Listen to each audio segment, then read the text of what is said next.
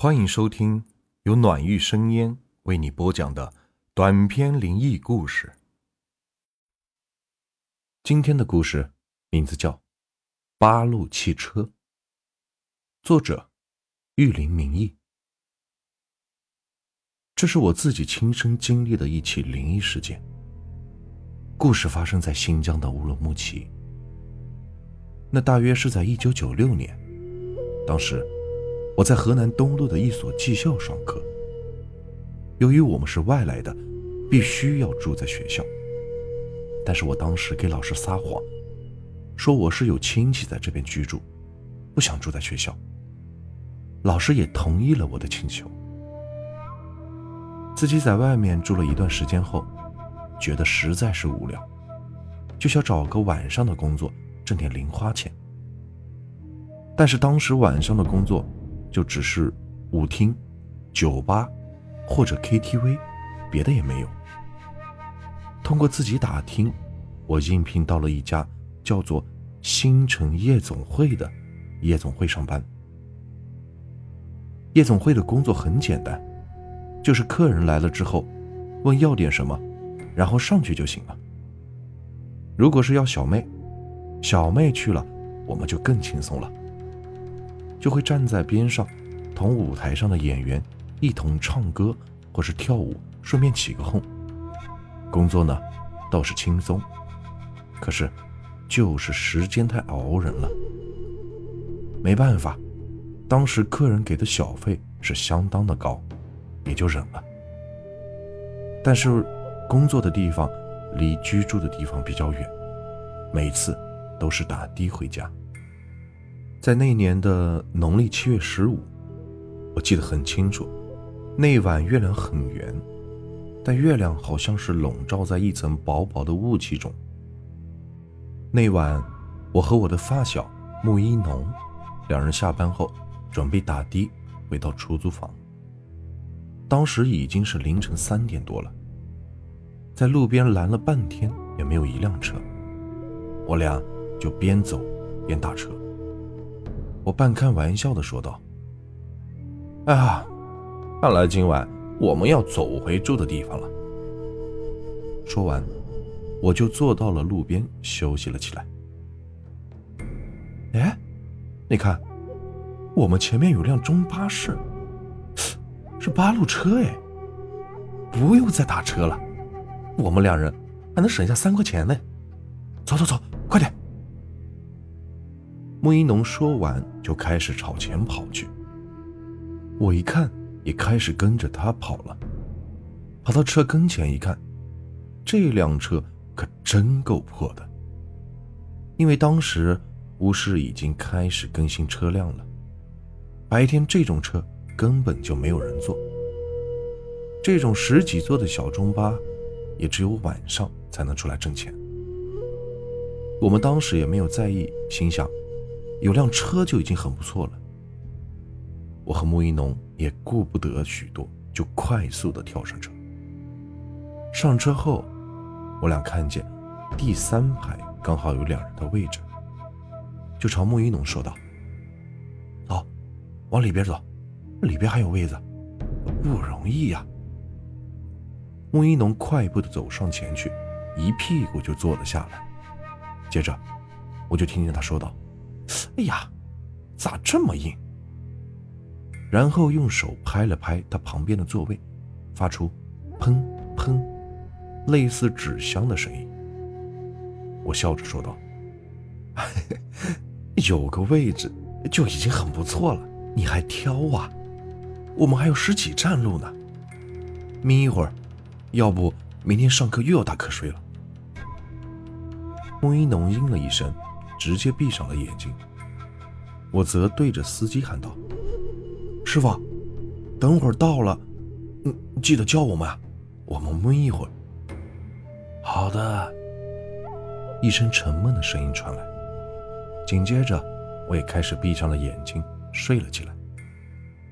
但是我总觉得我浑身赤裸，一览无余的暴露在很多人眼光下。我在半梦半醒中。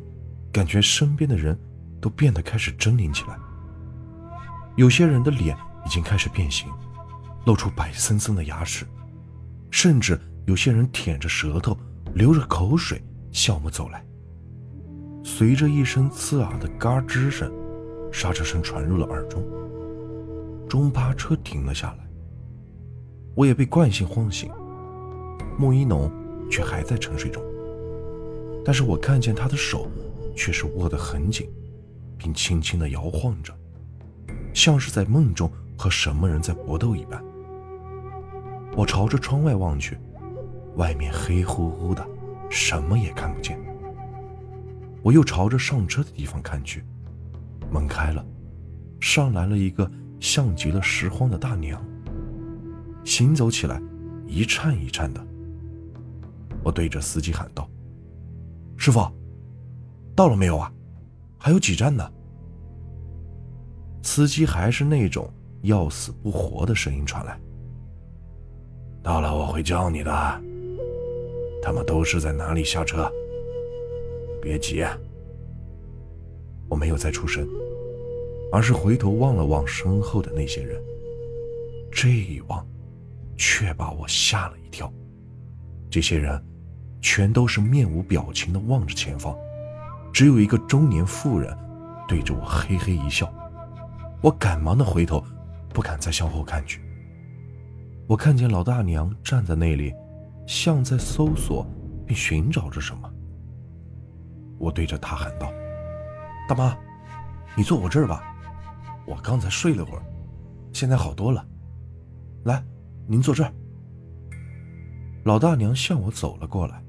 给了我一个很善意的微笑，然后坐在穆一农的身边后，也开始闭上了眼睛，打起盹来。我则是扶着车里的扶手，随着车辆的颠簸进入了梦乡。你为什么要偷我的钱？我刚才上车的时候，钱还在这儿，坐在这里就没有了。不是你偷的，还会是谁？司机停车，我要报警。停车！停车！大娘大喊起来，不再是刚才那种连路都走不了的样子。我被吵醒后，赶忙的上前去安慰大妈，说我敢保证，绝对不是穆一农偷的。穆一农也在边上，也是很无助的望着我和这位大娘。可是大娘却反咬我一口说：“我说呢。”你会那么好心给我让座？你俩是一伙的，走，都给我上公安局去！司机，你听见没有？给我停车！再不停车，我老太婆就要砸车了。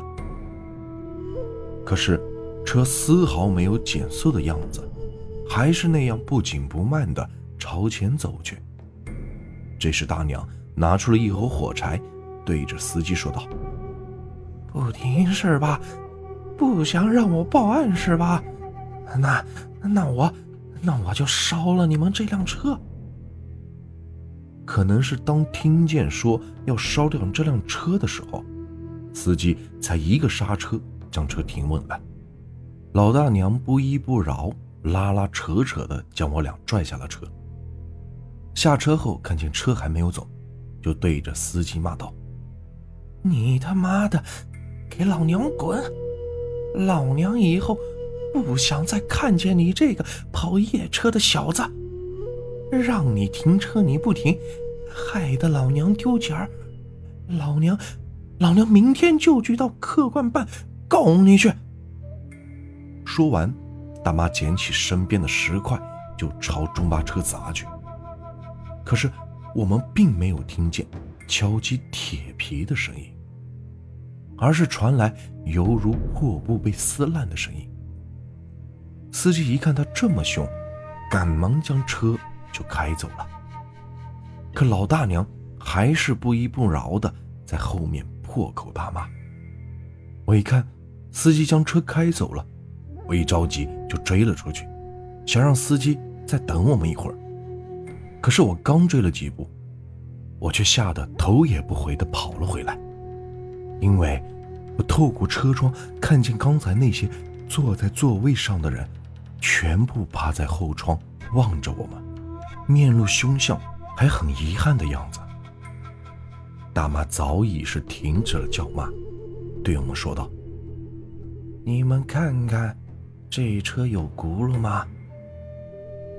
我们循声望去，才发现确实没有，心中顿时大惊的叫了起来：“小伙子，刚才我也不是有意冒犯。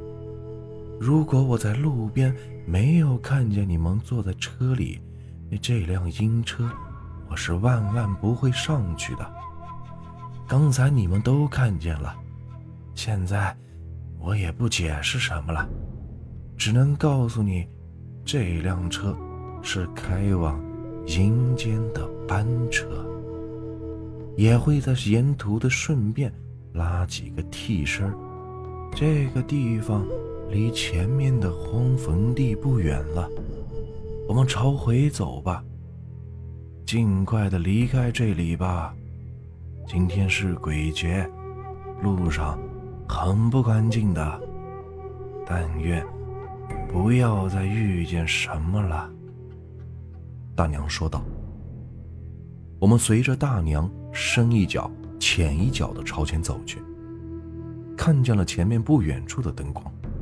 大娘说道：“那就是我的家。如果你们不嫌弃，今晚就先在这将就一晚上，等明天天亮了，再找车回去吧。”经过刚才的事情，我俩哪还有什么睡意，只能是点头答应着，随着老大娘来到了她的家。这个家，简直不能称之为家，也只能算是个窝棚。门外堆着废旧的报纸等杂物。